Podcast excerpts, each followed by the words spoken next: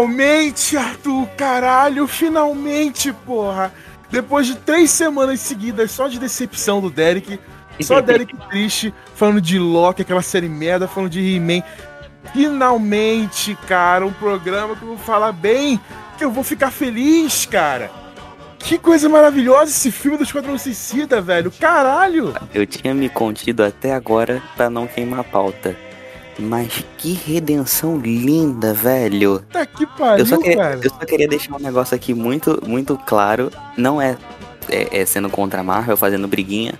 Mas olha que porrada que o James Gunn deu, hein? Ó, que vingancinha boa. Na moral, pra mim a DC tá ganhando até agora. Porque a DC teve dois filmes, o Snyder Cut e esse aqui. E eu acho os dois melhores que o Viúva Negra, por exemplo, e que as séries da Marvel. Eu acho.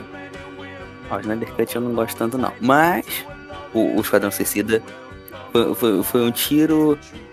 É, é, que nem aquele tiro da cena que a gente vai comentar mais tarde, que eu não vou dar spoiler ainda. Foi um tiro ainda mais no centro, ator. É isso que foi. Uhum. Que coisa linda um tiro essa, ainda mais no centro, isso aí. piada voltando, tão bom. Vamos lá, vamos começar a falar do filme. Bota a intro aí. In that case,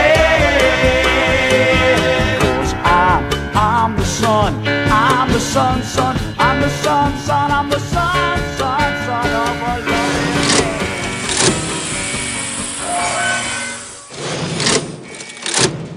Opa, eu sou o Arthur. E eu sou o Derek. E vocês estão ouvindo o Área 42 Podcast.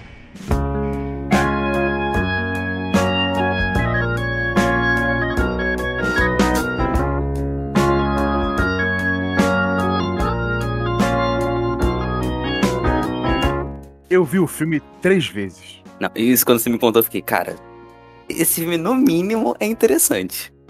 Caraca, eu, eu, sério, eu amei de verdade. Eu, eu, eu, eu, conto que eu vi três vezes, porque teve outras vezes que eu só vi várias cenas seguidas. Aí eu não sei se eu vi quatro vezes ou só vi três, mas eu acho que eu vi três. Vamos lá. Eu vi no cinema, cara. Eu fui no cinema sozinho, inclusive.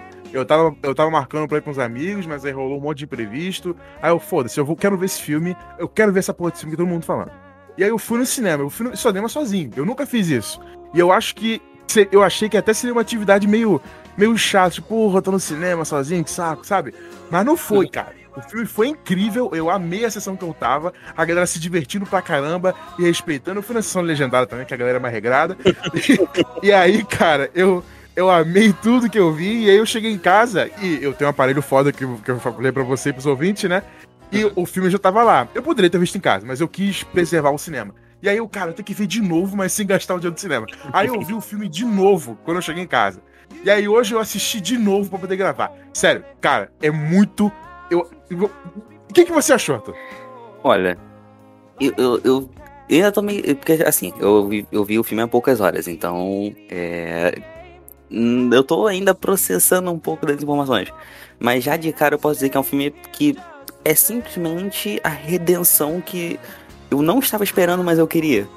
Acho que deu para explicar mais ou menos a sensação. É tipo, é, real, é literalmente isso. É um, a redenção de algo que eu queria muito que tivesse sido bom desde o princípio, mas agora realmente atingiu o nível que eu queria que tivesse sido.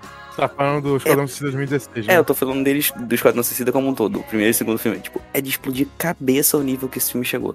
Inclusive, eu adorei que esse filme aqui, ele praticamente fingiu que o anterior não existe, já começando pelo nome, né? O Esquadrão. Suicida. Eles só adicionaram o the e o em português na frente e fingiram que, tipo, ah, nunca, nunca usaram o título. Vamos fingir que nem existe. É. Mas uma parada que eu achei maneiro, um detalhe que eu acho que é inclusive em referência a isso, tipo assim, a gente tá matando o filme anterior. É que literalmente no começo do filme, vários personagens que a gente já conhecia do filme anterior, simplesmente. Puta ó, que pariu, essa sequência morre. é muito foda. Muito bom, cara, muito bom. Eu, eu, eu, eu realmente amei muito esse filme eu acho que nesse programa aqui, um, pelo pouco que o Arthur falou um pouquinho off, eu acho que esse aqui vai ser o programa histórico que a nota vai ser mais alta. Eu acho. Vamos ver o que, vai acontecer. Mas, eu amei, cara, o quanto que o James Gunn faz desse filme um filme de quadrinhos no, no ápice possível, sabe? Ele pega o quadrinho e transcreve pra tela, até, até nos nomes do, das páginas, tá ligado? Nos capítulos, ele coloca no balão, ele coloca as coisinhas escritas, tipo o que o Aranha no Aranha Verso faz, só que nele, por ser animação, ele pode fazer em todas as cenas, né? Que é meio tem meio quadriculado, meio não sei o que, bota as fontinhas na tela. Ele não, ele só usa às vezes, porque tá fazendo live action. E eu achei isso muito bom, cara. E ele separar o filme em capítulos e ele justamente usar isso pra poder voltar no tempo, porque essa primeira cena que a gente vê é, é com os personagens que tem até pôster, né, cara? Então a gente não achava que eles poderiam morrer. E todo mundo morre em cinco minutos, cara. Tipo, isso é, é incrível, porque, tipo, eles fizeram um bom bagulho. De, não sei se vocês lembram do primeiro trailer, mas no primeiro trailer, tipo, aparecia o Javelin, aparecia aquele cara lá que é o que faz o Wando. O Wando não. É, o Yondo. amigo dele lá. O... É o que faz o Yondo. É. Então, mas aí tem, tipo, mano, apareceu toda essa galera no pôster, apareceu, tipo, fazendo posezinha de herói e tudo mais. Foto no Instagram, foto no Instagram. Um monte de divulgação. Caraca, olha essa galera, olha o time de super-heróis que faz. De super-vilões, super-herói, tanto faz como vocês quiserem chamar, mas, tipo, mano, tá a gente querendo que. Não, isso aqui agora vai ser. Até porque naquele primeiro teaser que divulgaram, aparecia 30 nomes na tela, né? Tá fulano, fulano, fulano, fulano, ciclano, vai aparecer todo mundo, não sei o que. Metade dessa galera, ou mais, morre, tipo. 5 minutos de filme. Acho que nem 5 minutos eram. É muito incrível isso. Porque nesses primeiros cinco minutos aí, ele mostra um time, cara. Caralho. Esse filho da puta, ele escolheu a dedo os personagens mais merdas da DC, cara. Aquele Doninha, que, que, que porra de monstro nojento, cara. E ele morre afogado, olha que genial essa parada. Ridículo, porque tá tipo, mó cena épica, todo mundo descendo do avião, daqui a pouco cai do aninho e fica. É, ele morre afogado. Pronto, já foi um. Já foi um embora. Ele morre afogado. E o Flag fica. Ninguém perguntou se essa merda sabia nadar. Então, aí tá a parada que eu também acho foda do James Gunn. Ele, todo filme que de missãozinha assim e tal, de, de espionagem, não só de super-herói, tem sempre essa galera da mesinha que fica falando schematics, close schematics, tá ligado? Sempre tem. E essa galera é sempre a mesma coisa. É a galera que tá lá sentada e falando dica, falando mal. É, só isso. E aqui nesse filme, não, cara. Ele, só, ele, ele humanizou essa galera. Tanto nos diálogos com a Amanda Waller, nos poucos momentos que tem, já é o suficiente, quanto no final, que a gente vai falar daqui a pouco.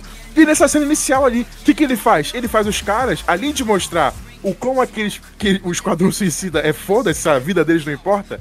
A- além disso, ele também serve pra fazer aquelas pessoas serem menos elementos de roteiro e mais pessoas. Porque eles apostam, né? Eles ficam, não, não, quem tu acha que vai ganhar? Não, eu acho que esse cara aqui vai morrer. Pô, pra mim esse cara aqui morre no começo. E aí eles ficam apostando e depois tem eles pegando a recompensa.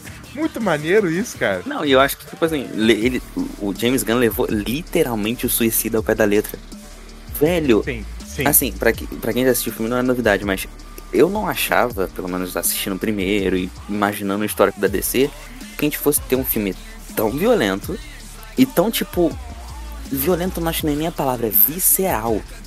Tipo, ele mostra realmente graficamente tudo e não sobra quase ninguém. Ele não tem pena. É um Game of Thrones da DC. Não tem pena de matar ninguém.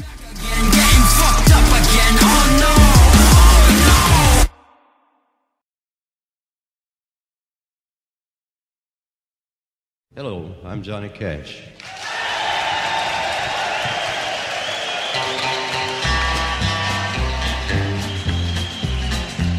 I hear the train a comin', it's rolling around a bend, and I ain't seen the sunshine since. Caraca, se você tá vendo esse, esse podcast até agora e você não viu o filme, não sei por que caralho de motivos você tá fazendo isso, cara. Não, a, não se apegue a ninguém por muito tempo, cara. A galera pode morrer mesmo. Tipo, não, esse aqui não vai morrer. O protagonista morre que sim, cara. Morre sim, brother. morre. Tipo, inclusive, cara, quando aconteceu a morte. Não, vamos segurar, né? Vamos, vamos, vamos Um segurar um um pouco. pouquinho só, um pouquinho. Mas, cara, em questão de técnica, vamos falar da, da questão técnica. É, fotografia, edição e tudo mais. O que, que tu achou do filme? Em detalhes. Cara, eu achei lindo. Eu acho a cor desse filme linda. Eu acho o, o, o, fato dele. O James Gunn, eu, acho, eu gosto muito dele- disso nele. Inclusive, eu gosto disso nele desde o filme do Scooby-Doo 2. Lembra desse filme? É do James Gunn esse filme. E esse, ele- eu não sabia, você que me contou. é, eu descobri isso alguns meses atrás. E, cara, ele era bom desde essa época em transcrever o tosco pro live action. Ele é perfeito em fazer isso. E esse- ele faz isso muito nesse filme, porque os personagens, eles sim, eles se vestem que nem coisa ridícula, tem poder idiota, tem puto, o cara joga bolinhas de coloridas, porra, toma no cu, sabe? O cara lá, o John Cena, a roupa dele é ridícula, um shortinho branco e um balde de prateado na cabeça. É ridículo. Privada. As coisas são ridículas. Só que o James Gunn, o que ele faz? Ele pega o ridículo, ele coloca na tela, lá, sendo ridículo, mas ele coloca ali, mas ele vai levando um pouco a sério dentro daquela história dele. Ele não transforma aquilo só num, num Monty Python, ele faz um filme coerente dentro dele mesmo ainda. Só que ele ainda, dentro disso, consegue zoar por si próprio. Tipo, ah, realmente é ridículo, mas ele leva a sério, mas em vários momentos eles. Ele, é praticamente ele olhando pra câmera e falando, gente, tá vendo como é que essa parada é tosca? Isso é muito bom, cara. Eu achei isso lindo. Eu imagino, quando você falou isso agora, eu imagino realmente uma participação dele olhando assim pra câmera. Gente, olha que ridículo. É ridículo, é ridículo e é muito bom. Velho, mas é, é, antes de eu citar a minha posição sobre o porquê de eu gostar tanto, é. Não, não, eu vou, vou, vou falar isso depois, a história do por trás do, do Shot Cara, na minha opinião, esse filme foi, tipo, simplesmente genial em vários aspectos. Isso que tu citou no início, do fato de, tipo, ah, aparecer as coisinhas escritas e tudo mais.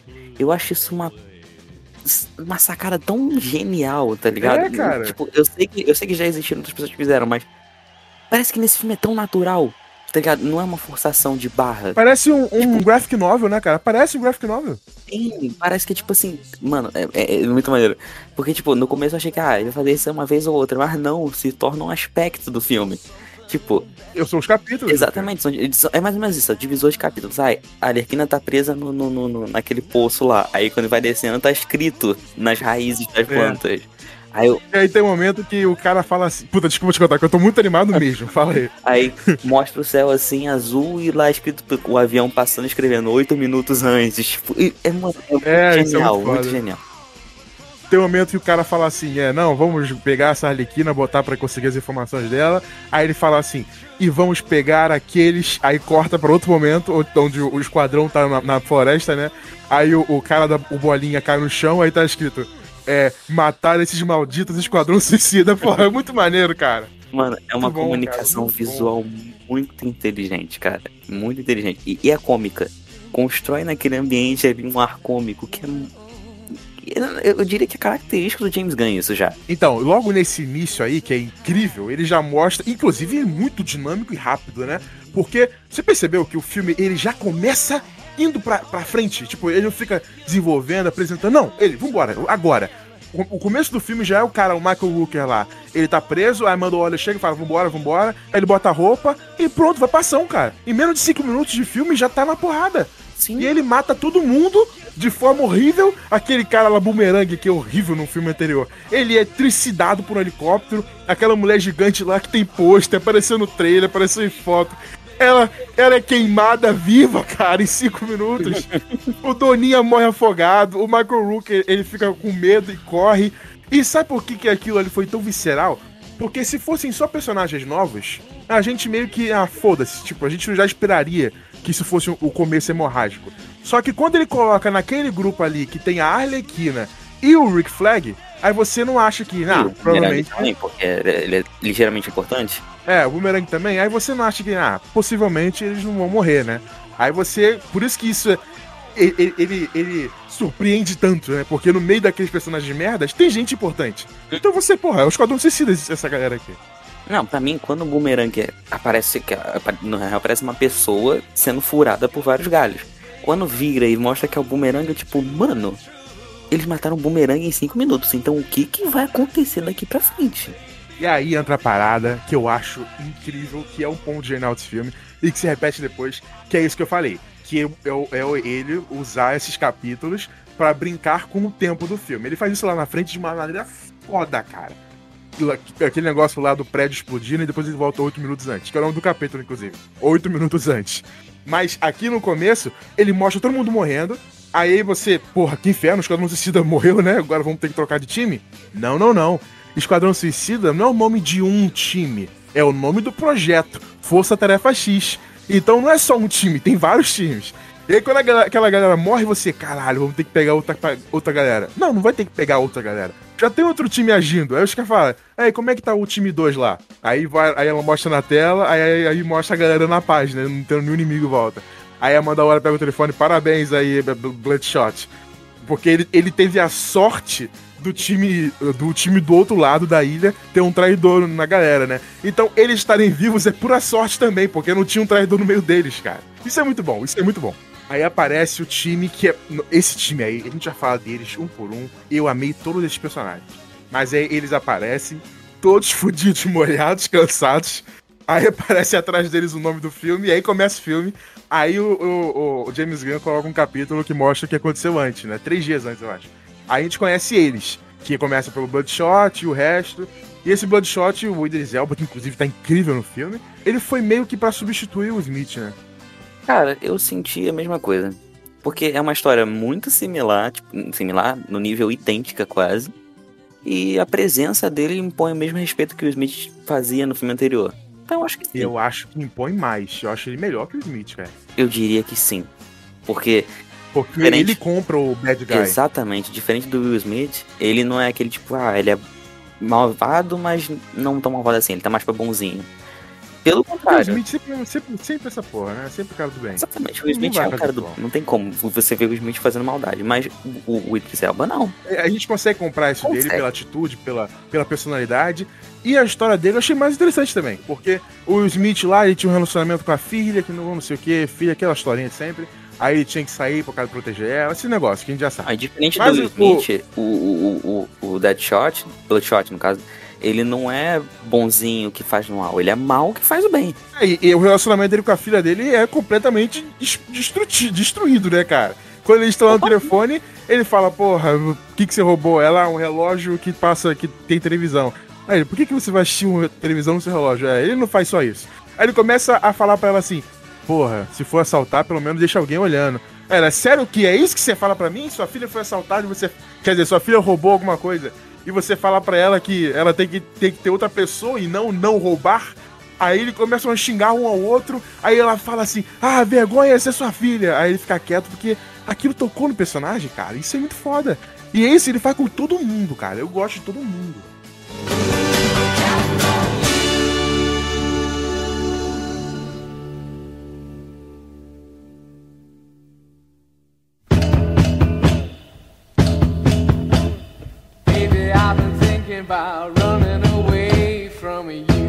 E, e são personagens que não precisaram de tanto desenvolvimento, mas tem um carisma tão forte que a gente gosta. É, e todo Por tem exemplo. isso, cara. Isso é muito bom. Por exemplo, o King Shark, o Rei Tubarão lá. Velho, Ele é velho, ele, ele não tem apresentação nenhuma, mas a gente ama ele. Tipo, não tem como não O amar. Tatu ele aparece lendo um livro de cabeça pra baixo. É muito bom, cara. Ele vira, ele é vira, muito eu bom." ler livros. o livro tem cabeça pra baixo. É, eu sou muito inteligente, gostar de livros. Mano, eu acho que dá pra gente falar um pouco só do King Shark. Que personagem incrível. Lá na frente, inclusive eu vou falar isso daqui a pouco, eu acho que podia ser mais retardado. Mas tem uma parte lá na frente, aí todo mundo fala assim: ah, vocês vão ter que se filtrar lá, então tira essa roupa de militar, não sei o quê. Aí a Alice Braga, inclusive, a brasileira lá. Aí ela fala: e obviamente o tubarão gigante não vai. Aí ele fala assim: é, eu posso me. posso dar um- uma roupa, né? Eu posso me, posso me fantasiar. Aí a melhor personagem do filme, vou falar o porquê daqui a Ah, sim, pouco. A sim. Caça-Ratos fala: Ah, você vai se fantasiar. Aí ele, sim! Em espanhol. Aí o cara fala, ele tá aprendendo a falar espanhol, cara. É muito bom, muito bom, cara. Muito bom. Eu rolei de rir nessa merda. Eu também. Velho, esse filme eu ri várias vezes. Eu acho que um dos pontos principais que me fez gostar tanto é a química dos personagens. É muito bom. Nossa, velho, eu não sei se, se, se eles ficaram algum tempo antes treinando. Eu não sei se foi simplesmente a espontaneidade, o diretor. Não sei como é que foi. Mas a acho que o diretor, cara. Cara, mas a química dos personagens é, é tão interessante, é tão tipo. Não tem como descrever, é um bagulho, tipo, muito surreal, de bom, é positivo. Sabe o que eu acho que é o diretor que faz isso?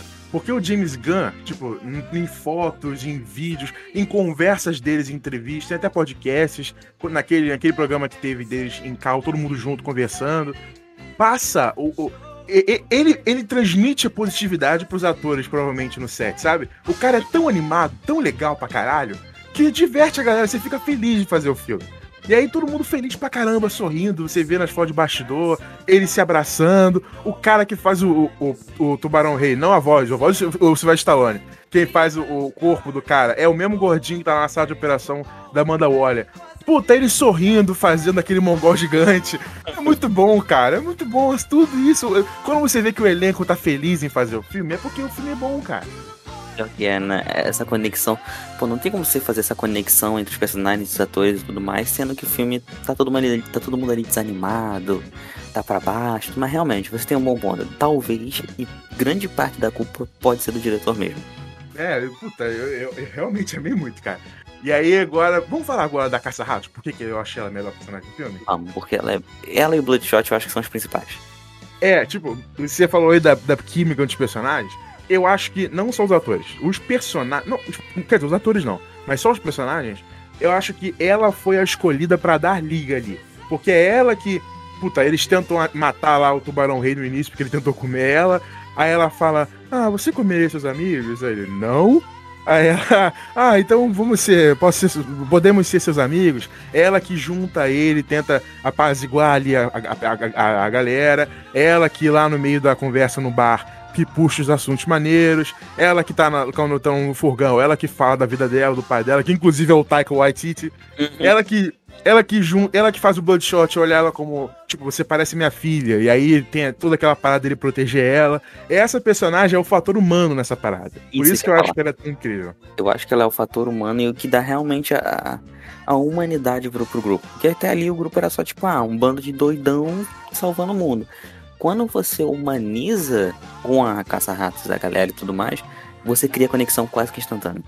Aquela cena ali que eles estão quase matando o tubarão rei é basicamente um momento em que a gente criou conexão com os personagens.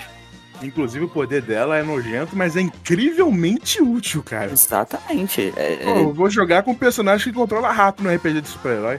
entre ela e a mulher esquilo da Marvel, eu acho que a caça-ratos tá com um poder muito mais em cima, hein? Puta, muito bom. Caça-Ratos 2. Olha como é que o James Gunn é foda, cara. Ele criou, ele botou num filme a Caça-Ratos, que já é um personagem que ninguém conhece, não, mas não um, é o 2. É Hum. menos conhecido ainda, cara. Ele E conseguiu fazer. Um personagem incrível. Pô, eu amei, cara. Eu acho ela a melhor personagem do filme mesmo. Eu adorei essa personagem. A atriz manda bem pra caralho. Ela falando com a galera. É ela que fala lá pro Tubarão Rei: Ah, você vai usar um, um, uma- um- um vestido, você vai usar uma, uma, uma roupa. Aí ela fala, só que a voz dela, a entonação é foda. Ela fala, Oh, you gonna use a costume. Porra, é muito bom, cara. Ela fala tipo fofinho, como se estivesse falando com um gatinho, por exemplo. É, ela é fofa, ela é muito fofa. Cara, eu acho muito maneiro, velho. É porque, tipo, não tem muito o que descrever, é só simplesmente a conexão que eles criam ali. Velho, é, funciona. Eu achei que não iria funcionar, porque, voltando pro primeiro filme, porque é porque a gente vai comentar isso mais pra frente, mas existe um fantasma do primeiro filme que assombra esse filme com certeza, até porque. Vamos lembrar lá 2016, aquele filme foi uma aposta total e a gente quer apagar ele da história, mas existe esse fantasma. Então, tipo, o fato dele não, ele não deixou de ligar pra existência desse fantasma, o que isso já é um ponto positivo por si só, porque ele Ah, eu acho que ele não, não liga, não, né, cara? Não, ele liga em alguns pontos, que tipo, ele Por exemplo? ele simplesmente tipo assim, por exemplo, ele não ignora que existiu uma, o time antes, que eles já fizeram missões, tudo mais, já, já existe assim uma pré, uma pré, como é que eu posso falar? Mas uma isso não, é- eu, não acho que isso é uma ligação com o primeiro filme. Eu acho que isso é só um. Não, não uma ligação direta, mas tipo assim, ele não ignora, tipo assim, ele não Não, mas eu acho, eu acho que ele ignora, porque, tá, existiu o Esquadrão Suicida, mas não necessariamente é aquele lá, né? Não, sim, então, mas eu tô falando por causa, tipo assim, por exemplo, o Boomerang, a Lerquina e Flag já tinham uma conexão antes. Então, tipo assim, é meio que tipo assim, tá, ele não concretiza essa conexão. Tipo, olha, isso aqui é uma sequência, é um segundo filme, mas ele não concretiza isso. Mas ele também, tipo assim, não deixa completamente, tipo, olha, eles nunca se viram, eles não se conhecem, é tudo novo e tudo mais. Não. Ele meio que mantém ali, tipo, entenda da forma que você quiser. Se é uma continuação, se é um reboot, entenda da forma que você quiser. Deixa meio que, tipo, Eu concordo nisso, que ele mais, tipo, ah, entende da forma que você quiser. Eu prefiro entender que, foda-se o filme anterior, ele não existe. E a Arlequina ser amiga do Rick Flag e o Boomerang, ela conheceu o Boomerang, que ela chama de Zoomer, né? É Boomer. simplesmente. Boomer, né? É simplesmente que eles já fizeram missão juntos e é isso. Sabe? Eu acho que o filme anterior você precisa re- relevar ele, fingir, não, realmente, aquele filme aconteceu, o Coringa tá aí, o Batman. Não, eu acho que foda-se. Inclusive, eu acho que esse filme faz um papel maior, porque ele ignora muito o universo DC, cara. Muito. Ele, eu achei ele praticamente um reboot, cara. Eu vou falar o porquê. Tanto nesse negócio que eu acabei de falar, que ele meio que liga foda-se o filme anterior, finge que não existe, tanto na história dos personagens, porque o, o Bloodshot, né? O nome dele é Bloodshot. O Bloodshot, o sanguinário, ele fala que a história dele é que ele deixou o super-homem na UTI com um tiro de kryptonita. Agora eu vou te perguntar, Arthur. O, o Homem de Aço não é uma sequência de. Quer dizer, o Homem de Aço, depois dele, sequência direta é o BVS. E o BVS acaba com o Liga da Justiça começando, seja o do Snyder, seja o do cinema. Quando foi nesse espaço de tempo de três filmes seguidos que o Super-Homem foi parar na UTI? Caraca, aí você tem. Pera. Nunca, cara, nunca isso aconteceu. O Henry Cavill nunca foi parar no UTI por causa desse cara. Não. O, o, prime... o primeiro filme ocorreria. É porque a gente não tem uma noção exata de quando foi esse, esse espaço de tempo que ele Então, o Superman. Eu, eu sei que você vai falar, porque no Batman vs Superman pro, pro, pro Homem de Aço, tem um espacinho de alguns meses quando o Batman vê ele lá na cidade e depois começa o filme de fato. É isso que você vai Sim. falar? Não, ia comentar que no final do. Acho que é do Homem de Aço ou do Batman vs Superman. Agora não lembro em qual desses dois foi. O Batman vs Superman acaba com a Mas- justiça começando, cara. Não tem como ser no espaço de tempo. Não, então, acaba com a Liga da Justiça começando. Mas tem uma cena pós-créditos de não sei qual filme. Ah, não, foi do próprio Liga- do próprio. Do próprio Esquadrão Suicida, né? Que aparece o Batman no final. Mas o, o Super-Homem, no, no, no- durante o Batman vs Superman, quer dizer, durante o Liga da Justiça, no começo ele tá morto. Ele morreu no final do Batman Superman. Não tem como ele ter sido baleado depois daquilo. Não, verdade. E do, É. e do Homem de Aço pro BVS, é tem alguns meses que eles falam. Tem. Seria um espaço de tempo que isso poderia ter acontecido. Só que quando a gente viu o BVS, a gente sabe que a Kryptonita era uma novidade pro, pro, pro Lex Luthor. Se, se ele já, se fosse algo conhecido já, tipo, ah, um cara usou pra matar o super-homem, pra deixar o super-homem aleijado, porra, isso aí, o, o filme falaria que isso já era conhecido, né? E não, foi uma novidade no BVS. Não, Então, outra. não tem como isso ter acontecido. E outra, é. Realmente um ponto esse negócio da Kryptonita. E realmente, tipo, pô, é, quando acaba o, Bat o Homem de Aço e pula pro Batman vs Superman, a gente vê, depois no começo do Batman vs Superman, quando é contado como a humanidade reagiu a tudo que aconteceu em Metrópolis, é contado alguns feitos do Superman nesse meio tempo. Então, tipo, é meio como se eles cobrissem esse, esse gap entre um filme e o outro com os acontecimentos, tipo assim, ah, ele salvou a humanidade, ele salvou o pessoal lá da enchente, salvou a galera lá no, no, no, no míssil, explo- no foguete explodindo. Então, E tipo, Cara, mostra no Batman Superman, lembra aquela cena que os caras acham a Kryptonita no mar? pela primeira então, vez, logo eles começo. acharam ali, cara, e foi parar no Lex Luthor. Não tem como isso ter acontecido. Então, podemos, podemos dizer de forma indireta que é um reboot. Então, aí que tá. Eu não falo isso como uma reclamação, não. Porque eu, eu odeio o universo DC convencional no cinema. Eu só gosto do Snyder Cut. E eu, eu tento ignorar que ele faz parte de universo merda. Então, esse filme aqui, sendo um reboot, tipo, ele ignorando várias coisas que aconteceram nos filmes passados, eu acho isso foda. Porque esse filme é melhor que aqueles, cara. Esse é o melhor filme da DC, brother. Cara, sim, sim, é o melhor filme da DC. Definitivamente. Os personagens são. E, e outra, o, o, o, o James Gunn conseguir fazer isso. O melhor filme da DC, não tendo o Batman, não tendo o Super-Homem, não tendo a Mulher Maravilha e tendo o Rei Tubarão, tendo o Peacemaker, que personagem incrível, tendo a Caça-Ratos. Esse cara tá de parabéns. Não. Esse cara merece. Não merece um Oscar, não. Ele merece um, um Silvio Santos. É, tá bom.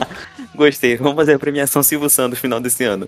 É incrível, cara. O cara tá de parabéns demais. Puta que pariu, cara. Cara, na moral, pior que realmente. é- é- existe talento você pegar. E, cara, vamos dizer um, um fato aqui. Esse Highway já atingiu esse lugar duas vezes. Porque já é a segunda vez que ele pega uma equipe de pessoas que ninguém liga e bota no cinema e Sim. faz um negócio tipo, mano, esse filme é incrível. Já é a segunda vez que ele faz isso. Eu achei o. Eu achei o Esquadrão Suicida 2 melhor que o, que o Guardiões da Galáxia 1, cara. Será? É porque até o James Gunn falou que se divertiu mais nesse e tal. Não que isso seja um. um- um- não que isso afirme que é um filme melhor que o outro, só porque o de cara se divertiu. Mas é, ele pega. Nesse grupo aqui, mais do que no Guardiões da Galáxia, não que as pessoas se importassem com, o- com o galera do Guardiões, só que eles ainda são muito heróis. Eu vendo, eu já sabia disso, mas revendo o Guardiões, eu, pe- eu, enfati, eu vi que isso é mais enfatizado. Porque a Gamora, desde o início do filme, ela é muito do bem. Ela queria pegar aquela parada pra poder se desgarrar do Thanos. Ela fala: Não, o Thanos não é meu pai. Ela é super do bem. Ela não bate nos caras se eu matar ela. Ela é su- super, hiper, ultra do bem. Não, sim, o Guardião da Galáxia ele, tem- ele se firma na, na bondade. É, o, o Quill é do bem. Todo mundo é do bem ali. E aí, quando eles se juntam, eles até falam que nós somos um grupo de bandidores, mas não é, é um grupo do bem. O, o Esquadrão, não. Eles fazem um bem no final, de fato. Só que é um grupo que faz um monte de merda no filme inteiro e vai continuar fazendo com certeza. Porque o Rei Tubarão come gente viva, ele. Aquela cena que ele devora o cara e a cabeça do filho da puta tá na boca dele e ele fica mastigando que nem chiclete, cara. a cena quase inteira ele fica lá. É, ele fica mó tempo, nham nham, inclusive, né? ele fala nham nham, é muito bom. Ele fica mais. No final, quando ele tá indo embora, ele, isso aqui, nham nham. Nham nham? Sério? É nisso que você tá pensando agora? Não. E esse nham-nham, não? Não, não é nham-nham. É, é, muito fantástico esse personagem. Puta que pariu. Quando Mano, aquela é mulher tá perguntando. Quando a Amanda Waller tá perguntando pra ele alguma pergunta, ele levanta a mão e ele. Hand. É, sim, isso é sua mão. Muito bom.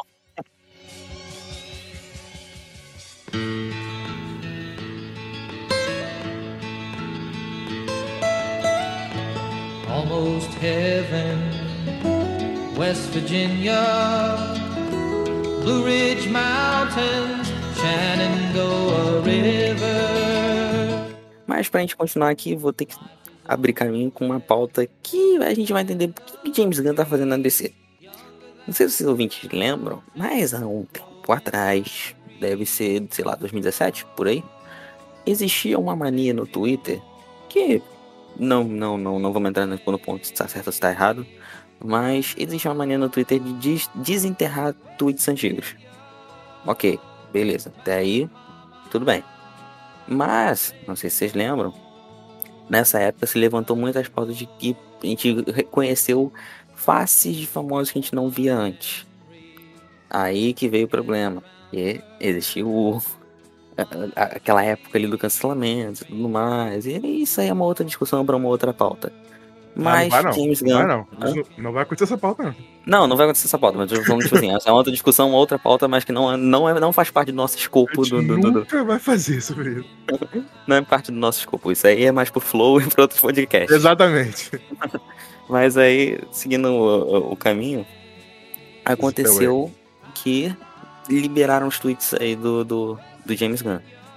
Ele veio a público, falou que é piada e tudo mais. Aí por exemplo, eu não entendi como. Eu entendi até que poderia ser uma piada assim, mas eu, por exemplo, minha opinião pessoal, eu acho piada de mau gosto. Mas aí, leitores quiserem, o Google tá aí com mais informações, a gente não vai entrar muito em detalhes, não. Mas levantaram tweets envolvendo, tipo, ah, piadas com pedofilia, piadas com um monte de coisa, eu acho meio errado. Tem, tem alguma opinião aí, Derek? Eu só segue. Eu acho que uh, as piadas realmente foram de mau gosto, mas é piada, né? Foda-se, o cara não é Exatamente, pedal, é. Então, exatamente, tem mais ou menos essa opinião também. Não, não, não condeno o cara por causa disso, mas acho que são piadas que não deveriam ter, ter sido feitas. Mas aí, na internet, como sempre, a gente assumiu um lado ou outro, não existe meio termo. Então o cara foi cancelado e a empresa, a Disney, Walt Disney Company, tomou o lado de que sim, é, ficou feio a imagem do cara e realmente ficou feio. E demitiu. E a Warner foi lá, né, cara? A Warner, numa atacada de até que de gênio. Gênio, gênio. pegou o cara e tá bom, vem cá então fazer, já que você deu certo aí fazendo o Guardião da Galáxia, vem cá vamos fazer um pouquinho aqui o filme de um outro grupo de super-heróis que tem aqui, que deu meio errado, mas talvez você possa salvar. Não, não, não, não foi isso que aconteceu não, cara. Ele falou... Não, no, final deu isso que aconteceu. Mas ele falou no podcast mais, ele falou com mais detalhes sobre isso. Porque ele realmente foi demitido da Disney, como a gente viu lá, como você bem falou. Só que aí a Warner rapidamente falou: oh, chega aí, vamos, vamos, faz um filme com a gente, cara. E nessa época não, aí. Não, não, assim, eu só, eu só cortei a parte do, do entre ali decisão de filme e tudo mais. Mas acho que isso é interessante, porque a gente vê mais como é que a uhum. visão do James Gunn funciona. Não, não, faz sentido. Porque ele falou no podcast, acho que foi. Não sei se foi no Joe Rogan, eu posso estar errado, teria que pesquisar, mas eu não vou não. Ele falou no podcast que a Warner chegou para ele e falou: oh, chega aí. Foi bem nessa época que tinha acabado de sair o Batman vs Superman e o Esquadrão Suicida, que foram dois filmes merdas, horrorosos. Passaram absurdamente. É, e aí a Warner, né, a DC tá, puta, destruída, né, cara? Eles estavam fazendo a Liga da Justiça, mas ninguém sabia pra onde essa porra ia. Aí eles chegaram pro James Gunn e falaram, ó, oh, James Gunn, chega aí, pô, vamos fazer o filme aqui. Aí quando chegaram para eles, já os executivos já sabendo o potencial do cara, falaram para ele assim, cara, faz o filme do que você quiser, mas a gente quer te oferecer aqui um filme do Super-Homem. Reboot ou não? Superman? É, ele ia fazer o super-homem. Ia fazer entre aspas, né? Ofereceram. Reboot ou não, foda-se, faz o que você quiser, cara. Eles falaram, chegaram assim. E aí, o James Gunn falou assim: gente, eu quero fazer um filme com vocês, mas eu não quero fazer do Super-Homem. Ele recusou do Super-Homem porque ele achava que não era a vibe dele e realmente não é, né? E aí a Warner falou assim: não, tudo bem, você não quer fazer do Super-Homem? Faz do que você quiser. E aí ele escolheu, ele já era fã, ele disse que até ficou bem, bem, bem emocionado quando foi anunciado o Esquadrão Suicida 2016. Ele não falou se gostou do filme, não, provavelmente não, né? Mas ele falou que gostou Pode muito. ver isso pelo filme. Mas ele gostou muito de, de saber que a, que a DC tava fazendo um filme do Esquadrão, porque ele era um dos 10 fãs no mundo do Esquadrão Suicida dos quadrinhos. E aí ele ficou tipo, caraca, vamos fazer o filme e tal. Mas o filme saiu, a gente viu aquela merda. E aí ele falou, ah, eu quero fazer o filme do Esquadrão Suicida. E aí a Warner ficou vendo assim, puta, faz um reboot, não faz? E eles estavam querendo fazer o que James Gunn quisesse. Se o James Gunn falasse, vou fazer um reboot da DC inteira, eles aceitavam. Mas aí, qual foi a decisão? O James Gunn quis fazer um filme meio descolado do, do anterior, e aí deixou pra Warner a decisão de se reboot ou não. E esse filme, eu, como eu disse, ele ignora várias coisas dos filmes anteriores, só que não tem o Smith, então não precisa matar o, o personagem do Smith, né?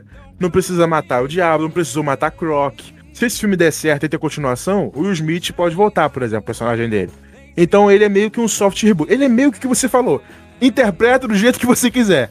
Então, se ele der certo, vamos trazer coisas do filme antigo, mas não necessariamente quer dizer que o filme antigo é canônico. Então, tipo, é maneiro a gente ver que a, a James Gunn, a Warner tava tão desesperada que deu pro cara fazer o que ele quisesse, inclusive o maior personagem deles, mas o James Gunn recusou porque a visão dele não se adequa ao super-homem, né? Mas aí é esse o ponto. Depois daquela polêmica toda, chegou nesse nível que a gente chegou. Então, por isso, é meio que golpe de, de vingança na Marvel. Porque o cara tinha sido demitido por causa da polêmica toda e tudo mais. Aí é, são os pontos que a gente citou anteriormente. E aí ele foi lá, então, tá bom. Aí foi lá e fez um filme que tá arrasando bilheteria. e tá aí, né? É simplesmente um sucesso. Inclusive, o Gunn falou que ele, ele, ele sempre preferiu desde criança a DC. Eu não acho que ele só falou isso agora pra ser famosinho, eu acho que ele realmente tá sendo sincero. E ele fala que a Warner, ela, deu, não pra todos os diretores, né? A gente sabe que é só pra ele, por causa da fama dele. Deu pra ele muita liberdade criativa e continua dando. Ele disse Eu que. acho que não só por causa da fama dele, acho que por causa do histórico que eles estão vendo que tava dando errado. É, também, né? E aí, somado com isso, com o fato da Marvel, a gente já até saber disso há alguns anos, que ela não dá tanta liberdade para os diretores, até porque o Kevin Feige tem um plano de manter esse comércio aí de filme, filme, filme, filme o tempo inteiro, então o diretor tem muita liberdade criativa, não é muito bom, né? Então, somado com isso, ele provavelmente, ele falou, ele não sabe, a gente não sabe, no futuro Deus pertence. Mas ele falou que provavelmente vai fazer aí o Esquadrão 3, já tá confirmado, quer dizer, o Guardiões 3, vai fazer o especial de Natal dos Guardiões e embora. Então, possivelmente, o James Gunn vai ficar só com a DC daqui a alguns anos. Ou não, né? Vai, contrata aí, dá um bota de dinheiro na mesa do cara que ele faz. Mas eu gostaria muito de ver um James Gunn mais focado na DC, porque a DC tá precisando mais do que a Marvel, né? Vamos ser sérios. O James Gunn seria bom, um bom Kevin Feige da DC. É, eu Eu concordo. admito isso. A gente perderia um bom diretor na, na Marvel? Perderia. Mas, cara, tem um outro universo que a gente gosta tanto quanto que tá merecendo um pouquinho de atenção. Porque, pelo amor de Deus, gente. Salvem o universo DC, por favor.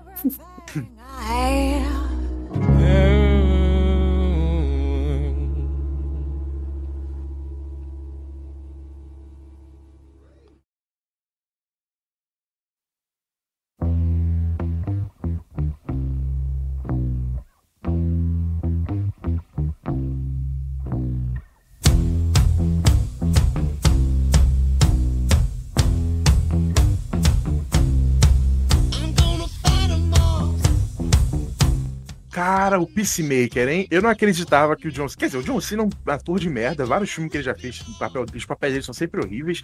Ele faz vários filmes ruins, inclusive Velozes Furiosos. O personagem dele é só um boneco que fala, é só isso. É um cara de ação brucutu com arma na mão. E aqui, eu, sinceramente, apesar do personagem dele ser esse estereótipo propositalmente, eu acho que ele mandou muito bem, cara. Tipo, dramaticamente, inclusive. Pri- Principalmente nas cenas finais, quando ele tá lá lutando contra o Rick Flag e tal. Eu acho Cara, eu achei muito que. foda. Inclusive, eu fiquei também, também bem impressionado como você ficou. Porque John Cena, essa galera assim. Inclusive The Rock, sejamos sinceros, não é conhecido por ser bom ator. É conhecido por ser carismático. Isso é legal, né? Eles são carismáticos, é, diferente, gente. Vamos separar uma coisa da outra. Eu, por exemplo, gosto muito do The Rock. Só que ele não é um ator. Ele não tem muito carisma. É diferente. O The Rock é o The Rock em todo personagem que ele faz. Mas o John Cena nesse filme, realmente eu consegui olhar pra ele, tá? Tipo, eu sei que é o John Cena, mas eu não tô vendo o John Cena. E pra mim isso define uma boa atuação. Quando você. É, e esse personagem, Exato, quando você né, olha, tipo cara? assim, você vê o personagem, você não vê o ator. Quando chega nesse nível é bom. Não, e ele tem uma. Tem uma frase que James Gunn escreveu. Puta, que, que, que filme genial, cara. Puta que pariu. Tem uma frase que ele fala que essa frase, ela define o personagem, cara. A mulher lá, ela fala assim, a caça-ratos pra ele, melhor personagem. Ela fala pra ele assim. é, ele, ele fala que vai matar todo mundo lá. Aí ela fala: Ah, você não é o peacemaker? Você não é o cara, o cara que faz a paz? Aí, olha o que ele responde, cara. Eu amo a paz com todo o meu coração. Por isso eu serei capaz de matar homens, mulheres e crianças para mantê-la. Caralho, o cara é uma contradição que anda, Não, eu velho. acho maneiro aquela cena inicial, logo apresentando os personagens. Tipo, o, Bloodshot fala pra ele: Ah, e se você tivesse que é, chupar um- uma praia inteira de rola só pra ganhar a liberdade. Ele, se isso for aquele- o que é necessário pra ganhar a liberdade, então eu vou chupar uma praia inteira de rola. Ele, mano, mano, na moral. Que apresentação de personagem mais merda e mais engraçada que existe. E tem várias cenas incríveis aí, mostrando, tipo, ah, esse filme é muito bom, puta, vou ver ele de novo depois desse programa. tem uma cena lá que o James Gunn é muito foda, que ele tá. é, De novo, aquela cena que ela tá na reunião, que ela tá explicando por ele a situação. Aí ela fala, é, ah, alguma pergunta? Aí tem um tubarão rei, tem não sei o quê. Aí ele, ele levanta a mão, ele tá com um caderninho, muito foda. Ele tá anotando tudo que ela tá. Anotando tudo que ela tá falando. Aí o nome da operação é, é Starfish, né? Starfish Estrela do Mar. Aí ele fala, ele levanta a mão, ele levanta a mão pra falar isso. Aí olha pra ele e ele, isso que é maneiro, cara, igual o The Office. A parada da graça é ele falar sério. Ele está falando seríssimo. Tem outra piada, tem várias piadas incríveis. de verdade. É, ele tá acreditando de fato naquilo ali. Aí ele fala assim: é, é, Estrela do Mar é um, é um, é um adjetivo, uma, uma gíria pra, pra, pra cu, pra rabo. Tem, algum- isso tem algum significado? Tem alguma derivação na missão? É ela, ela séria, tipo, fica com aquela cara, tipo, o que que esse cara tá perguntando? Inclusive o Idris Elba olha pra trás, assustado, tipo, mano, não é possível. E ela fala, não. Aí ele pega o caderninho e anota, não. Não. Puta que pariu. Mano, é, é- Ai, velho, é bizarramente engraçado. E tem outro momento também, tipo, qu- quando o Tubarão Rei tá lá, né? Aquela cena que a gente falou que eles quase matam ele. Ele vem de cueca, brother. Eles estão no mato e ele tá só de cueca, pelado. só de cueca. Uma cueca marcando ele, inclusive, uma cueca branquinha. Aí ele começa a rir lá do medo do Idris Elba de rato, que inclusive é muito foda, né? A evolução disso no filme. E aí ele começa a rir, o Idris Elba, cara, por que você tá rindo de mim? Aí olha pra ele, pô, você tá pelado, por que você tá pelado? Você tá com uma cuequinha branca. Aí ele, ele, ele ignora todo o comentário, ele foca só no cuequinha branca. Aí ele olha pro Idris Elba e fala assim, isso é racismo.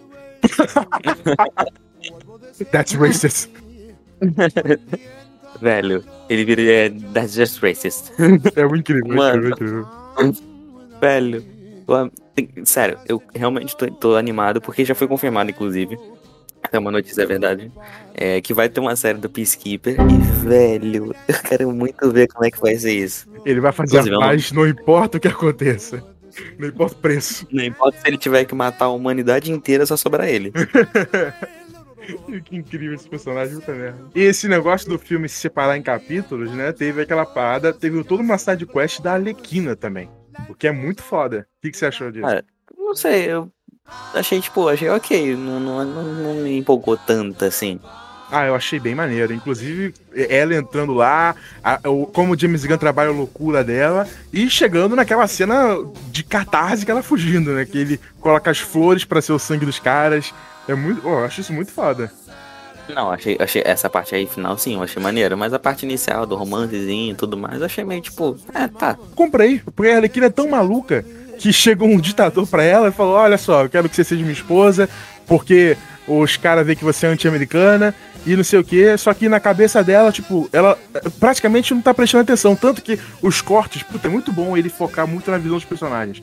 O cara tá falando, só que às vezes o corte é bem quando ele fala.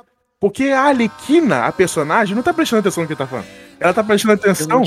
Ela tá prestando atenção no fato do cara ser gostoso. Uhum. E aí, tem um momento que ele vai falar alguma coisa de novo, ela, cara, você é muito gostoso. Aí a tra- E pronto. transar lá. Ah, eu acho isso muito maneiro, muito maneiro. E aí tem aquele negócio de brincar com o passado dela, né? Porque aí o cara começa a falar, e aí ela presta atenção no que ele falou, porque aí ele fala de matar crianças. Aí ela, puta, cara, precisava matar criança. Aí ela mata o cara, e ela começa a falar, Ela você tá que- gritando comigo. Ela vira e fala, tipo, ah, eu já tive pessoas ruins na minha vida e eu criei uma, uma, uma defesa que quer saber quando a pessoa dá um sinal vermelho. E, poxa, matar crianças é, não é uma bandeira vermelha, não é? Ela até fala assim, é, ah, e você poderia perguntar pra mim, ah, Arlequina, por que em vez de me matar, você só não vai embora? Aí só que ela fala isso gritando. Aí ela fala, e eu ia falar, para de gritar comigo, eu tô aqui na sua frente. Nossa, surda. A Margot Robbie, a Margot Robbie mandou muito bem, cara. Cara, eu acho ela uma atriz incrível. Sem sacanagem. Eu também acho. Ela tem um potencial absurdo. Pô, ela, ela não era uma vez o Hollywood também, tá de sacanagem. Essa mulher é incrível demais. Não vi, tem que ver. Tem, Viu uma vez o Hollywood? tem que ver urgente. Que pecado do cacete, cara, que isso? Nossa, Eu queria ter visto no cinema na época, mas eu perdi a chance. assiste pra ontem.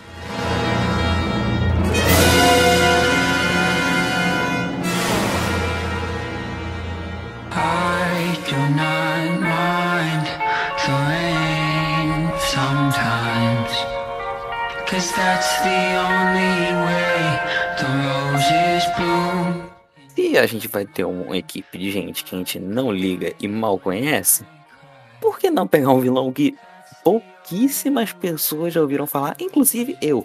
E olha que eu sou uma pessoa que lê quadrinhos, mas não conheço at all. Tipo, novidade até pra mim. Ele foi o primeiro, ele foi o primeiro vilão da Liga da Justiça, né? Exatamente, Gustavo. Foi o primeiro vilão da Liga da Justiça. E, velho, o plot twist de saber que, na real, eles estão lá não é pra salvar a humanidade, eu achei muito interessante. Pô, eu achei mais interessante é como o James Gunn me fez sentir pena de uma estrela do mar gigante. Sério? Eu senti, eu senti pena do Star cara, porque ele tava de boa no espaço, tanto que a última frase dele é Verdade. É, eu estava feliz observando as estrelas. Aí tem a história que a gente vê antes dos caras simplesmente pegando aquele negócio, botando numa caixa e levando uma puta que pariu. Quando eles entram lá em Otunhai, na base secreta, e quando eles entram lá e tem os corpos que o Starro tomou conta, eles gritam. Ele tá sofrendo. É, eles falam juntos, me salve, esse cara tá com a gente há 30 anos. Porra, ele é uma vítima da parada. Eu, eu, eu fiquei, tipo... O James Gunn me fez me sentir pena de uma estrela do mar gigante alienígena. É isso que ele, ele que ele fez. Ah, Pior que se parar pensar, realmente o Star é mais vítima do que tudo, né? É, E, cara- tanto que ele tomar a cidade, eu, eu, a meu- eu tava com um sentimento misto. Eu, Porra, cara, tomar a cidade é foda, né? Mas eu ficava tipo, cara, ele tá 30 anos sofrendo aqui, no, lugar dele eu faria o pior, cara. Cara, porque, tipo, ele realmente tava vagando sozinho pelo espaço, sem nenhum objetivo de, tipo, ah, vou entrar na Terra e vou destruir tudo. Os humanos que fizeram maldade com ele, tá ligado? É, cara, nossa senhora. E de novo, voltando, é porque a gente já tá no final, né? É aquele negócio que você falou, perguntou pra mim da, do design de produção. Eu achei o filme inteiro lindo, lindo demais. Tipo, muito lindo, um dos filmes mais bonitos de quadrinho que eu já vi. Se não o mais, sinceramente. E tá pau a pau ali com o Ultimato e com aquele momento do Flash no, na, no Snyder Cut inteiro, na real. Nossa, aquela cena que eles, eles saem do furgão e tá chovendo, tipo, não faz sentido. Não, não faz sentido tá daquele jeito, né? Só se eles estivessem com um milhão de, de luz em volta deles. Mas aquela cena é linda. Primeiro achei que fosse problema da, da, da, da- da alguma coisa, tipo assim, cara, aconteceu alguma coisa aqui, o brilho do meu celular, alguma coisa assim. Eu pensei, tipo, depois eu botei, eu, e não, tá normal, tipo, tá rolando normal. É, é, é, um, é uma simples liberdade criativa, né? Tipo, não faz sentido, mas é, é Sim, eu gostei. Foi uma segunda entrada épica. Eu eu achei aquilo fantástico. Eu já tava. É porque os, quando os personagens entraram no começo, eles entraram que nem fudidos. Tipo, saindo da água, chovendo, todos cansados, odiando um, tá trabalhando com o outro. Aí aqui, eles não, eles já estavam gostando um do outro, a gente viu isso acontecendo, principalmente naquela noite no bar, que é incrível, a gente vê eles trabalhando juntos, eles gostando de estar um com o outro, eles conversando, eles sabendo mais um dos outros, saber do, do bolinha, o, do- negócio dele com a mãe. Naquele momento, os personagens já estavam com a- a- um gostando do outro no máximo, assim. E aí, quando eles deram aquela entrada triunfal, eu achei foda, porque não foi, não foi só pra ver os personagens, os bonequinhos de ação em- em- entrando no objetivo. Não foi só pra isso. Foi pra você ver como que é, como que aqueles personagens progrediram tanto pra chegar nesse momento. Eu achei isso foda, lindo. E o, a cereja do bolo é o Milton, cara, lá no cantinho com uma roupa normal. Todo mundo com roupa de foda e o Milton andando do lado deles, cara. Mano, o Milton foi uma participação muito maneira no filme. Tipo, infelizmente ele morre, mas, cara, tipo, quando eles estão conversando lá no escritório, Milton? O Milton tava com a gente ainda? Aí a Arlequina, quem é Milton? É, a Arlequina, quem é Milton? E aí o próprio é, o Idris Elba não tá, não tá pouco se fudendo, tipo, ele tava com a gente, ele não tinha parado no furgão. E o Bolinha tá, gente, como assim? Vocês estão de sacanagem? O cara tava ajudando a gente o tempo todo. He killed Milton! Milton was still with us? Where did you think he was? I don't know. I thought he stayed back with the bus. What was Milton gonna do? He was helping us! Who's Milton? What? I don't remember any Milton. Fuck! He has been with us the whole time! Somebody named Milton has been with us the whole time. Yes! I don't think so. I think I would have noticed if a guy named Milton's been with us. It's... Look at him! He's dead. Oh, that guy, Milton. Milton. Mano, na moral, o personagem desse filme eu acho que é o ouro. E esses sentimentos dos personagens se reverberam na gente também, né? Porque a gente tá pouco se fudendo pra quem é Milton. Sim, mas depois, depois que o Bolinha fala, eu passei, eu passei tipo assim, pô, o Milton, Não, mané. tipo, eu, como eu disse, eu vi o filme três vezes. E nas duas seguintes vezes que eu vi, eu reparei que, cara, realmente o Milton tava quase metade, mais da metade do filme. Ele aparece 50 minutos de filme e ainda tinha uma hora e pouca pra, pra, pra o filme acabar. E todas as missões do esquadrão, ele tava lá. Ele ajudava nas armas, ele ajudou a galera a voltar, ele que levou a galera lá, ele colocou as bombas. Caraca, ele é um personagem do esquadrão. Ele tava na, na- quando eles estavam lá falando com o Peter Capaldi em cima do prédio. O Milton tava lá. Como que a gente não sabe quem é o Milton, porra? Pior que realmente eu não percebi nele estando nessas cenas. Tô falando, vou mudar sua nota no futuro. Eu vou mudar eu vou sua nota. lá e vou, e vou ver. Vou Minha mudar- nota já era positiva, tá Não, ficando mais positiva É, eu ainda. quero aumentar sua nota, cara. Eu quero aumentar sua nota. Mas o que, que você achou do final? O que, que você achou do- da estrela do mar gigante? O que, que você achou do- da- das sete pieces lá do filme no- naquele prédio, da água, do tubarão rei? Fala aí, cara. Cara, então, vamos começar do princípio. Estrela do Mar. Que CGI incrível. Mano, dá, é realmente incrível ela e aqueles negocinhos que ele solta. Velho, eu achei muito criativo. Lógico, tinha nos quadrinhos já, né? Mas é muito criativo a forma que foi mostrado aquilo ali. Inclusive, mano, é tipo como se fosse ele transpirando. Não sei se tu percebeu isso. Uhum, uhum. Sim, sim. Ele levanta o sovaco assim, começa a sair um monte. Eu fiquei, mano, que bagulho bizarro, Outro velho. detalhezinho maneiro disso, de, de CGI, né? De, de computação gráfica, é o tubarão rei. Toda vez que ele, ele tá o tempo inteiro com as guelras mexendo do lado da cabeça dele, porque ele respira pelo aquilo. E quando ele fala, aquilo também, aquilo também. Aquilo também se move de acordo com o que ele tá falando. Tipo, olha, o cara Eu não reparei. é um detalhe maneiro de, de, de computação gráfica. Eles tiveram o, o, o trabalhozinho, o tempinho de colocar, deixar aquele filme perfeitinho. Well,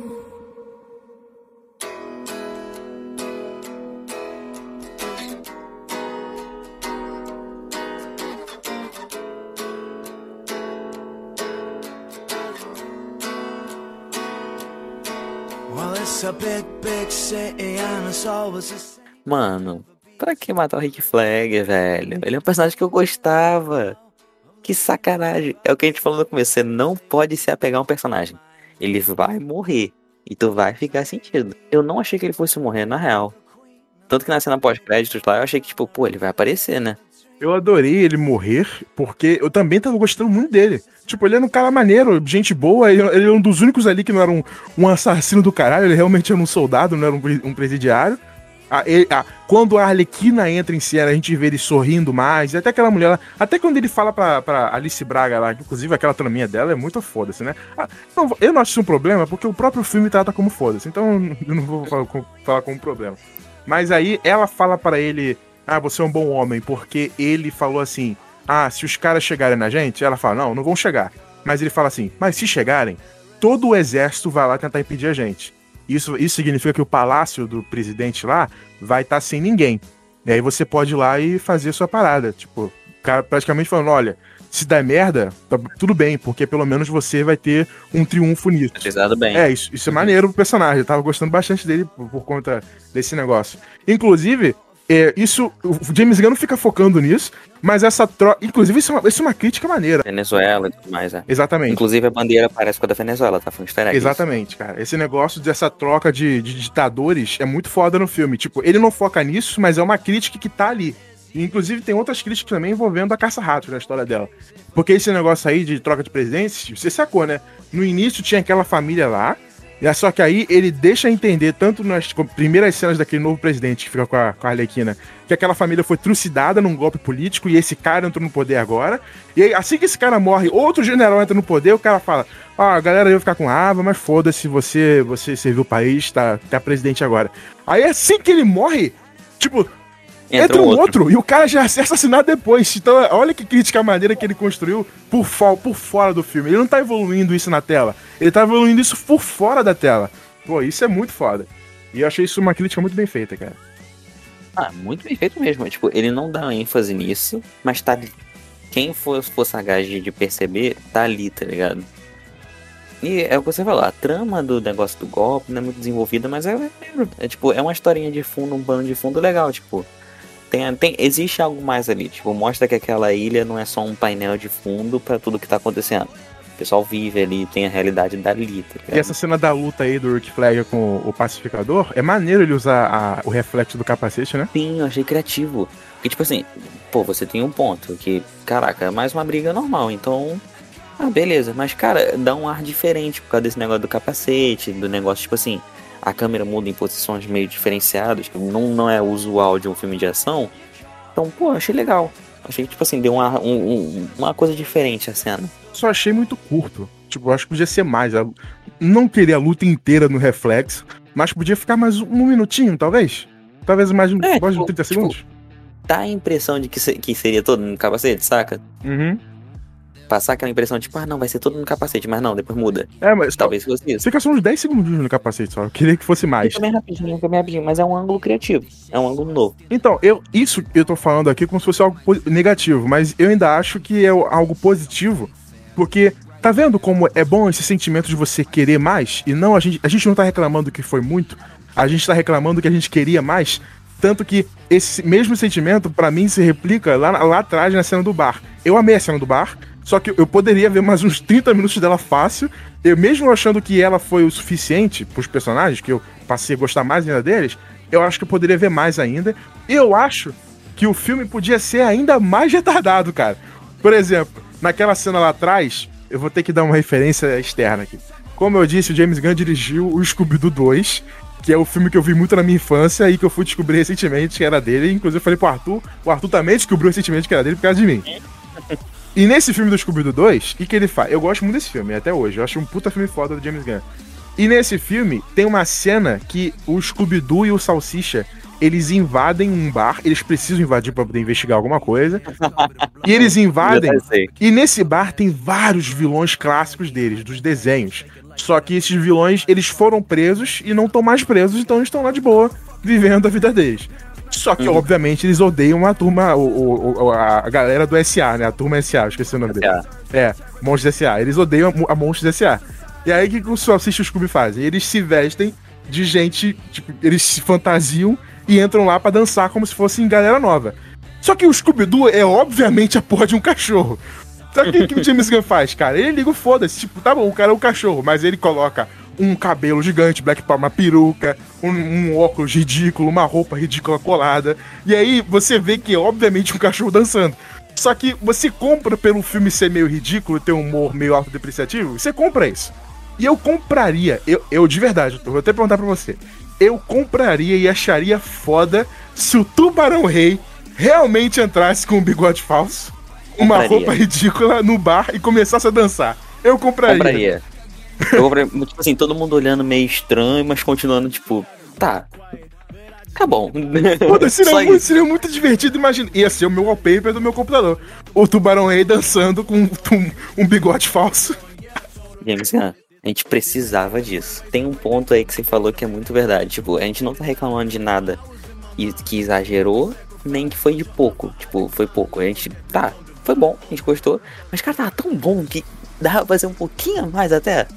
Tipo, não é negativo isso. A gente queria, tipo, cara, tá tão bom que, mano, tá tão gostoso que continua. Sério. That's what she said. Exato, e é nessas pequenez assim que ele vai. É nesses pequeníssimos momentos que são suficientes pra você desenvolver os personagens. Tanto naquele diálogo no, no, no trem, no- quer dizer, no trem, no, no furgão, como, por exemplo, olha como ele desenvolve o Tubarão Rei. A gente vê desde o início do filme ele falando, eu não tenho amigos. Ele lá tenta comer a menina, a, a, a caça-ratos, ela fala, ah, a gente, se a gente fosse um amigo, tem aquele diálogo bonitinho. E aí tem outro momento do filme que é nesse aí do furgão, que eles estão indo pra esse lugar onde eles vão se infiltrar. Ele fica no furgão depois, é até triste lá, todo mundo se divertindo, e ele sentado Tem sozinho. uma no cena furgão. dessa, é. É, bem tristinho. Eu queria ver ele realmente no bar dançando. E nesse, quando eles estão viajando, a, a, a câmera ela foca no tubarão rei e ele tá olhando pela janela.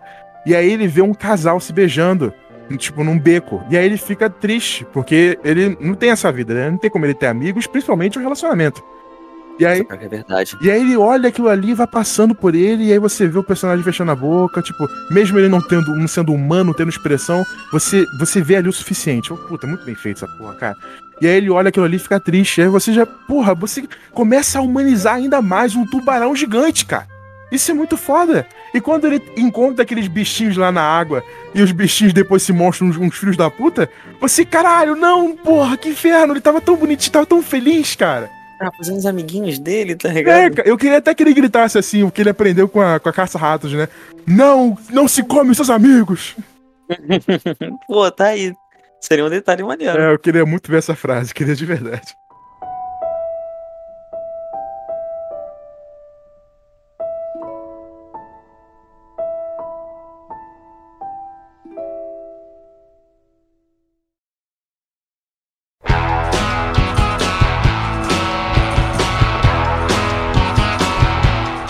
Mas, superando a morte do Rick Flag, porque senão ia afetar minha nota. que eu realmente gosto muito desse personagem, muito do ator também. Mas, é, minha nota, cara, não tem como dar uma nota menor que 9. Pô, Eu não botaria 10 porque eu falo que realmente, tipo, dava até dava pra ele esticar um pouquinho mais e ser um pouquinho mais. Mas, tipo, tá tão bom que, velho, 9. Não é pra minha nota confortável, tipo, foi um filme muito bom, velho, sem sacanagem. É um filme que, pô, vamos botar ele, superou um fantasma, foi uma redenção de, um, de uma, um filme que, tipo, pô, tinha sido água abaixo. Inclusive, eu contei, eu acho que em um dos podcasts anteriores, eu não lembro qual agora foi, talvez tenha sido do Snyder Cut, que teve uma cena que eu tava saindo do, do, do cinema, inclusive com nossos amigos, é, e eu comentei com um cara que eh, tá com camisa de, de DC e tudo mais, e queria ver o filme, falei, olha, cara, você tá vendo, querendo ver um filme de ação? Vai ser maneiro agora. Filme de super-herói é uma bosta. E, velho, agora, o quê? Cinco anos depois, que isso foi em 2016, Eu não acho ou nem bom filme de ação, hein? Cinco anos depois. É, acho que tá que razoável a ação. Agora, cinco anos depois, a gente vem com um filme que, mano, simplesmente varreu o filme anterior pra fora do cenário e instalou aqui uma nova era da DC que eu acho que daqui pra frente eu começo a ter esperança. Depois de Coringa, agora com Esquadrão Suicida e futuramente com Batman, acho que a gente começa, vai começar a ver o universo DC entrar nos trilhos e achar um caminho que tava meio perdido ainda até agora. Então, 9, porque no quesito técnico esse filme é incrível, isso aí eu não preciso nem citar nada. E no quesito história e do passado do, do- do- dessa, desse filme em si, velho, ele conseguiu fazer tudo maravilhosamente. Então, 9, James Gunn tá de parabéns. Por mim, continuava na DC, mas faz o Guardiões primeiro.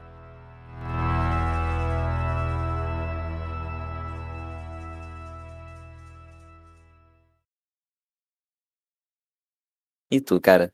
Que nota você daria? Agora só pode superar dando 10. 26 programas.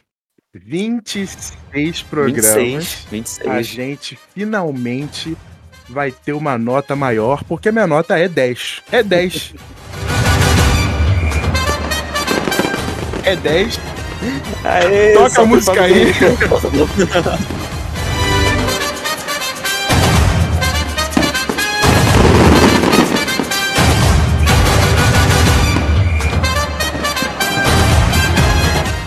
Finalmente a nota do Arthur. Finalmente eu não sou mais o cara chato. Vão no Twitter e marquem o Arthur, seu chato, não goste de nada. Não me marquem mais, marquem ele. Porque a minha nota é 10, cara. Eu amei esse filme. Eu tava esperando, assim, algo muito alto, porque eu gosto de James Gunn. Eu achei o trailer foda. Eu achei. Puta, o Tubarão Rei me vendeu o filme.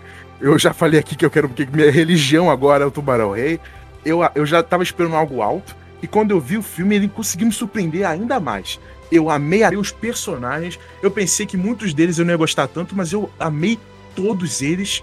todos eles, a história deles é incrível, a evolução deles é foda. Porra, o Bloodshot, ele começa o filme, tipo, ele claramente não gosta de rato, ele tem medo de rato, alguma coisa assim. E a gente fica sabendo depois que o pai dele colocou ele lá, porque o pai dele ensinou ele desde pequeno a ser um assassino. E aí tem todo aquele negócio dele não gostar de rato por causa disso. Aí tem aquele final incrível com a caça-ratos, que eu vou falar dela daqui a, alguns, alguns instantes. E a gente vê essa evolução dele, porque tem todo aquele negócio com o personagem do Sebastian, que é o ratinho. E aí tem esse negócio do final. E aí na última cena, o James Gunn mostra que os personagens são humanos mais do que qualquer coisa. E aí ele tem um ratinho na perna dele, ele faz um carinho no rato. Porque é isso. É isso que esse filme é. É Você começa com personagens destruídos e você vê eles se construindo um pouquinho, não é muito, é um pouquinho. E esse, e esse um pouquinho é o suficiente pra eu amar todos eles. Eu amei o- ele por isso. Eu amei o Tubarão Rei por esse motivo que eu falei, de ser um, um, um- um cara meio sozinho, porque ele é o único tubarão do mundo que tem perna e, e mão. Ele querer ter amigo, mas não conseguindo. Qualquer coisinha de amizade é o suficiente pra deixar ele muito feliz. A relação dele com a caça-ratos, eu quero ver mais disso no filme, na série, numa continuação pra ontem. Eu quero ver eles, amigos, apertando a mão, correndo juntos. Ele sendo um amigo mongol gigante dela. Eu quero muito ver isso, cara. Eu amei a caça-ratos. Eu amei tudo, tudo aquele envolvimento dela com a, com, a, com a galera, ela ser o fator humano, ela ser a que questiona as coisas, ela ser a que chora, inclusive a atriz tá incrível. E tem um momento lá, no final que ela fala assim: a cidade não é nossa, a cidade não é, não é sua, a cidade é deles. Cidade é Aí ela deles. chama um exército de ratos que vencem o Starro. E aí, nessa cena que é linda, toca o- a música tema dela. E aí o James Gunn ele bota um flashbackzinho pra mostrar ela com o pai.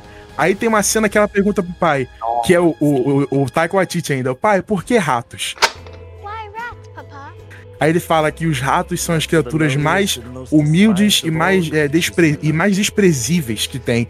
E mesmo essas criaturas têm um propósito. E isso brinca não só com aquilo ali da personagem amar muito o pai dela por isso, não só com isso, brinca com o próprio filme. Porque que, que eles são, além de gente desprezível que tem um propósito? Todos eles ali é como se fossem ratos. O- aquele rato não é só uma alegoria para personagem, é uma alegoria todo o filme em si.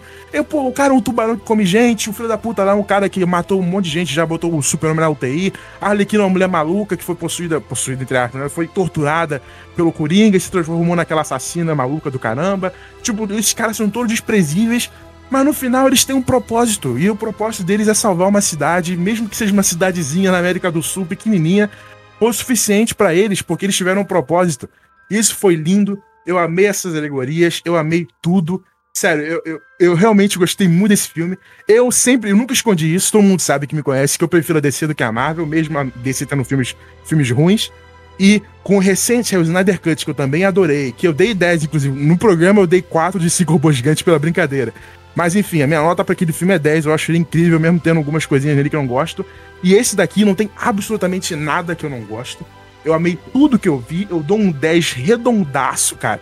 E é o meu segundo 10 do ano, porque eu dei 10 pra ele e pro Invencível. Então é isso, o Derek deu 2 10 no área 42, enquanto o Arthur deu um só. Chamem o Arthur de hater! O Arthur é o hater agora! Eu que sou o hater, agora eu que vou ser.